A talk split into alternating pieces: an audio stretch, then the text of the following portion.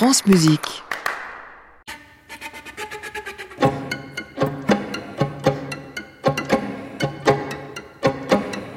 Bonsoir et bienvenue dans la coda du feuilleton qui s'est fait entendre cette semaine sur France Musique, mouvement après mouvement.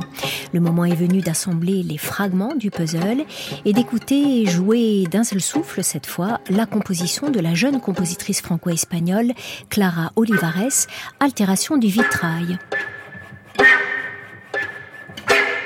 Altération du vitrail, une création pensée pour la flûte de Matteo Cesari, l'alto de Maxime Désert et la harpe d'Aurélie Saraf.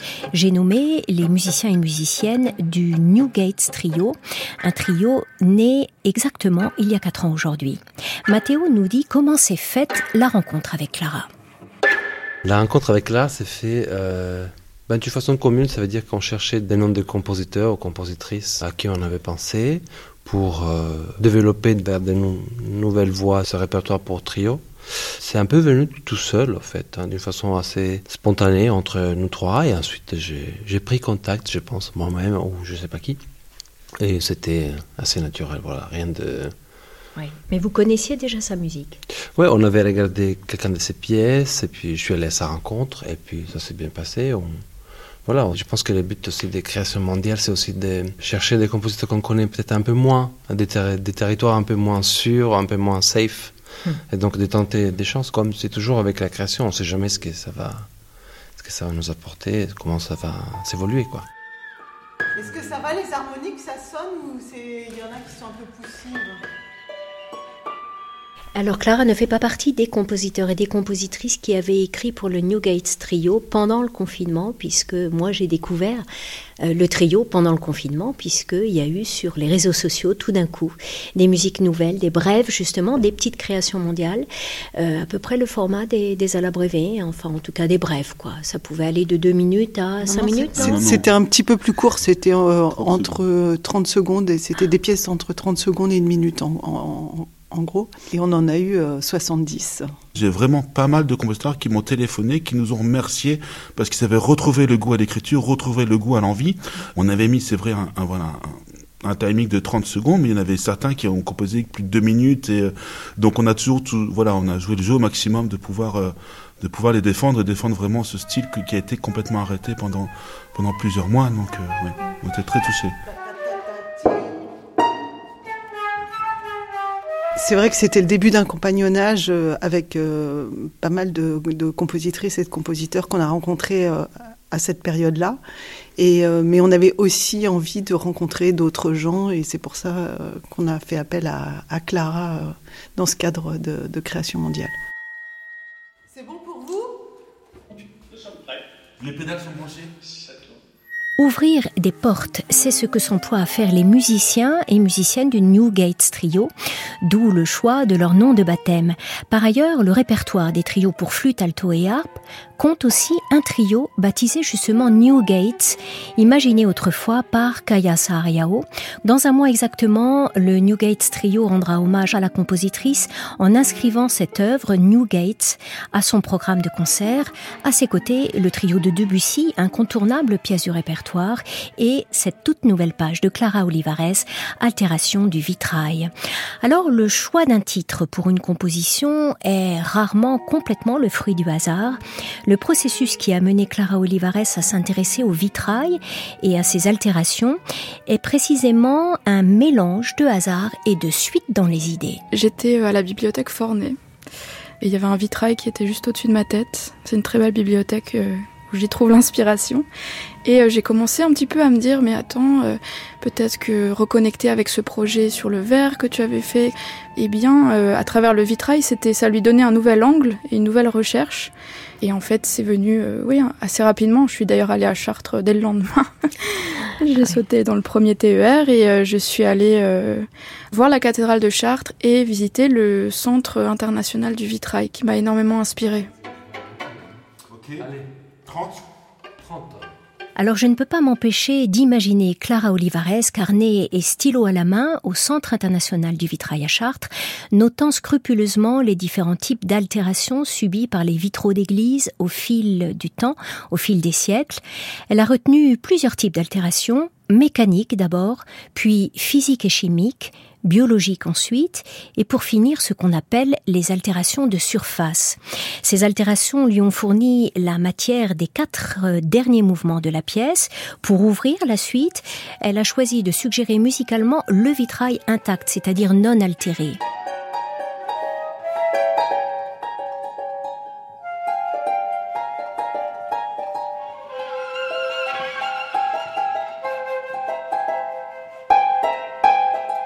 Voici donc ces altérations du vitrail de Clara Olivares dans la version de la création de cette pièce dans les studios de la en circuit d'Alfortville.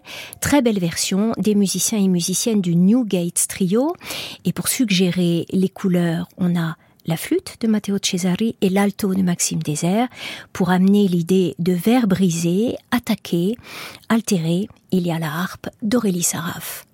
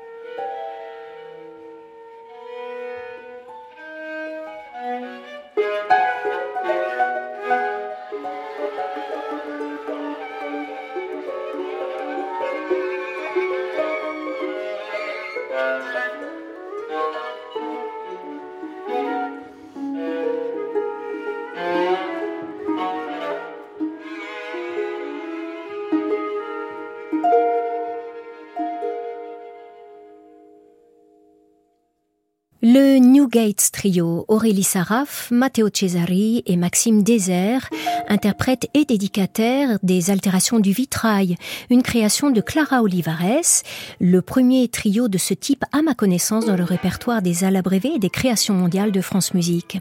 Clara Olivares a pris grand plaisir évidemment à collaborer avec euh, les musiciens du trio. Pour autant, la vraie collaboration s'est faite plus au moment de l'enregistrement, à la en circuit d'Alfortville qu'en amont à l'exception sans doute de la partie de harpe très délicate qu'elle a affinée avec Aurélie Pour cette pièce, j'ai eu envie d'être un petit peu en autonomie, je dirais. Mm. Contrairement à d'autres pièces, justement, pour les, pour les solistes, la harpe ou le, percussionniste dont on parlait tout à l'heure, où là, il y a une recherche commune qui est d'ailleurs magnifique et fructifiante.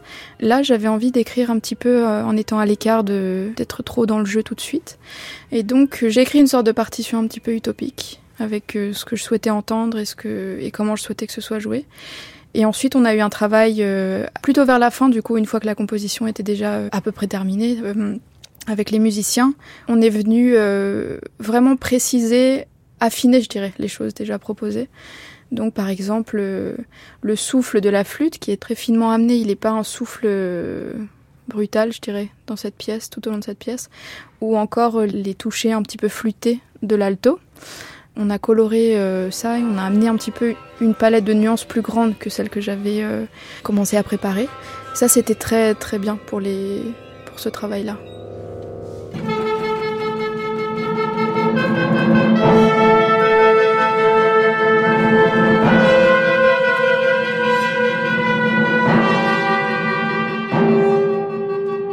De prise de son de ces altérations du vitrail, Andreas Jaffré avec Antoine Espel, direction artistique Arnaud Moral et coordination Marion Guillemet.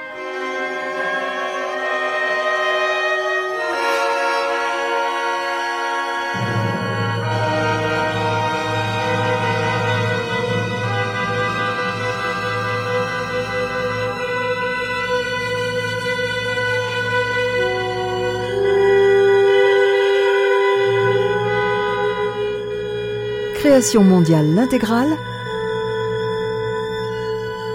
Anne Montaron. France Musique.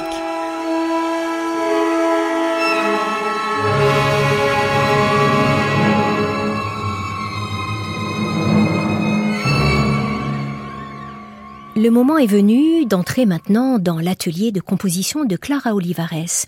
Cette jeune compositrice de tout juste 30 ans est déjà bien active. Après des études en France et en Californie, elle trace sa route avec beaucoup d'audace et de détermination. Pendant deux saisons, elle a été compositrice associée de l'Orchestre de chambre de Paris. Clara Olivares nous l'a dit tout à l'heure, si son trio pour flûte, alto et harpe est sa première exploration du vitrail, ce n'est pas la toute première fois qu'elle s'intéresse au et à la façon de suggérer ce type de matière et l'idée de transparence en musique. Les altérations du vitrail ont donc une sœur jumelle de quelques années antérieures. Donc le travail que j'ai fait à l'IRCAM, c'était pendant le cursus d'informatique musicale, c'était sur l'année 2020-2021. Et donc j'avais travaillé euh, autour d'une pièce pour percussionniste et électronique en temps réel avec le percussionniste Rémi Schwartz. Et euh, en fait, j'avais envie de travailler sur le verre et, dans, et donc on a ensemble recherché et, créé un dispositif où des plaques de verre étaient disposées sur des timbales, mais aussi euh, il jouait avec des, des verres de vin accordés donc beaucoup de verres de vin accordés. Hmm. Et on a vraiment fait une recherche euh, au millimètre sur euh, même le format des plaques de verre, sur comment accorder les verres pour en leur mettant un petit peu d'eau pour que ils arrivent vraiment à, à, la note qu'on souhaite, mais en même temps ne pas trop étouffer la résonance. Hmm. Et alors avec l'électronique, ça a accompagné vraiment cette réflexion. Et en électronique, d'ailleurs, j'avais utilisé euh, un logiciel Modalis qui permettait de faire de la synthèse, où je créais euh, virtuellement des plaques de verre. Donc, on avait des plaques de verre euh, réelles et virtuelles qui dialoguaient ensemble. Je me suis beaucoup amusée sur ce projet. En plus, j'avais du temps pour le faire. C'était vraiment très agréable. Et j'avais le percussionniste parfait pour pour mettre les mains dedans et, et s'y plonger avec avec beaucoup d'entrain et d'engagement. Donc altération du vitrail, vous le voyez comme un prolongement de ce travail-là? Oui, je le vois comme un prolongement puisque quand j'ai fini ce projet donc, euh, qui s'appelait Solide, amorphe, fragile et transparent, je me suis dit, ok, il y a eu beaucoup de choses, il y a des choses à, reprendre peut-être dans le futur. Justement, comme en rebondissant sur ce qu'on disait tout à l'heure de se plonger vraiment complètement dans la matière, ça veut dire aussi être d'un coup euh, absorbé par tout, des nouveaux mondes en fait, des nouvelles techniques, des nouvelles manières de, de, de ouais, voilà, de travailler le verre. Et je savais qu'il y avait encore matière à réflexion.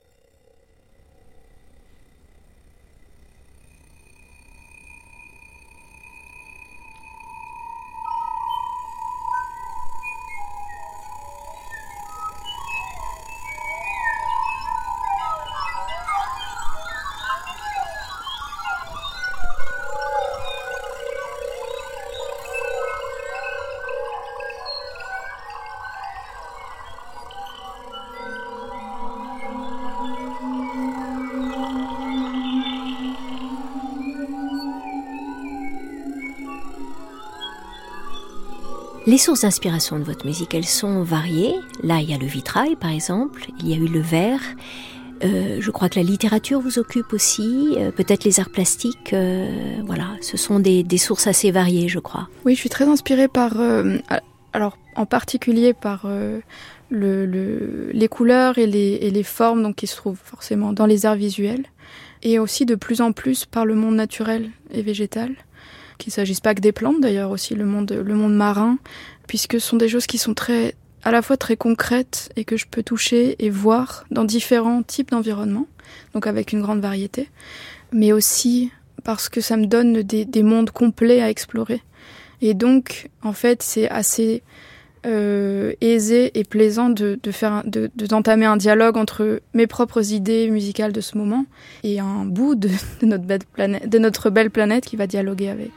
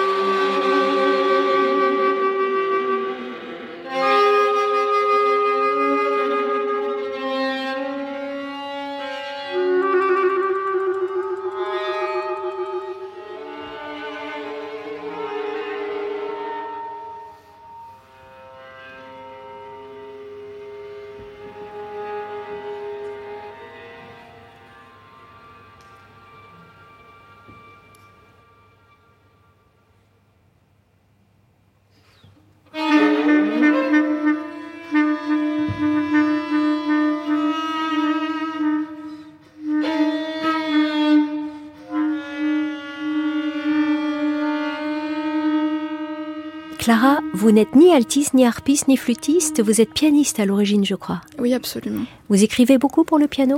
Très très peu. Comme beaucoup de pianistes. Je me méfie du piano parce que, enfin, je me méfie. Justement parce que les mains euh, viennent déjà se placer de manière très pianistique. Alors j'ai écrit un trio euh, récemment où, qui contient un piano. Pour le coup, je lui ai laissé vraiment euh, le, le, le, premier plan euh, de, de, la pièce. Il n'a pas du tout un rôle d'accompagnant, mais je me suis fait plaisir, on peut le dire. J'ai vraiment essayé de me dire, je, je, vais écrire une pièce que j'aimerais moi beaucoup beaucoup jouer, mais voilà, il faut se méfier, je crois, de ses propres réflexes de, de jeu, puisqu'après, je vais, sans le vouloir, rechercher une forme de confort et du coup euh, diminuer aussi la, la, prise de risque que je, que je serais prête à avoir avec un instrument un petit peu plus inconnu. Et par ailleurs, euh, le, le dialogue avec les musiciens, que ça ait lieu pendant le processus d'écriture ou plutôt vers la fin, est quand même important. Donc j'aime bien euh, garder au, à l'interprète, au pianiste, son, son rôle, euh, voilà, son mmh. rôle de dialoguant avec moi.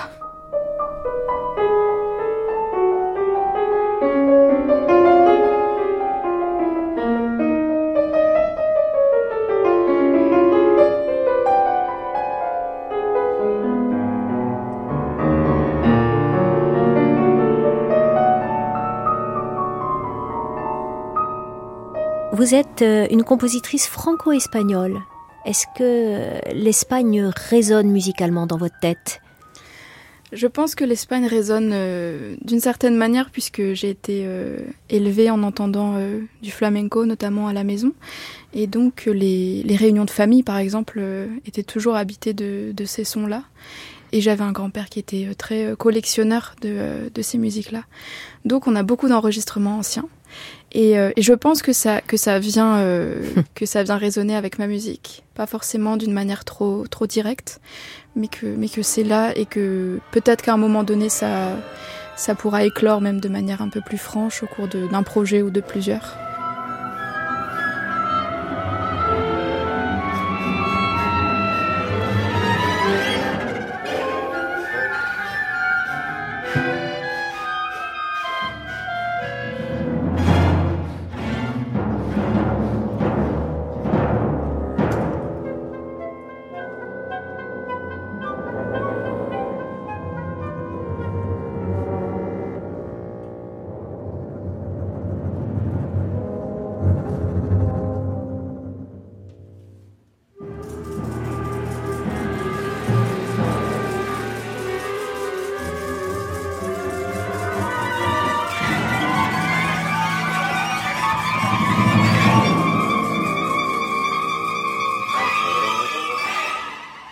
Vous avez grandi à Strasbourg. Euh, vos parents n'étaient pas du tout euh, musiciens, mais mélomanes? Oui, j'ai des parents mélomanes qui ne sont pas musiciens. Euh, j'ai une mère qui est prof de littérature et un père qui est peintre. Donc la peinture est plutôt ce, qui, ce qui habitait les murs de nos maisons, de, notre, de nos lieux de vie. Mais donc là, oui, la peinture était prédominante, la musique un petit peu moins. Et, et c'était agréable pour moi puisque j'ai pu faire aussi mon mon, mon, petit chemin euh, détaché de finalement d'un regard euh, strict euh, mm. familial.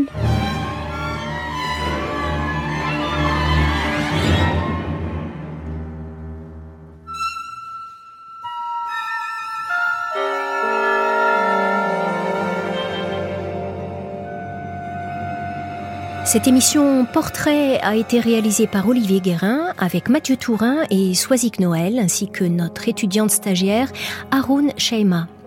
Dimanche prochain, Création mondiale rendra hommage à la mémoire du compositeur mexicain Javier Alvarez, disparu le 24 mai. Il avait composé pour cette émission, il y a une dizaine d'années, une page pour percussion et orchestre, baptisée Jardines con Palmera. Début du feuilleton, demain lundi, 12h55 sur France Musique. À réécouter sur francemusique.fr.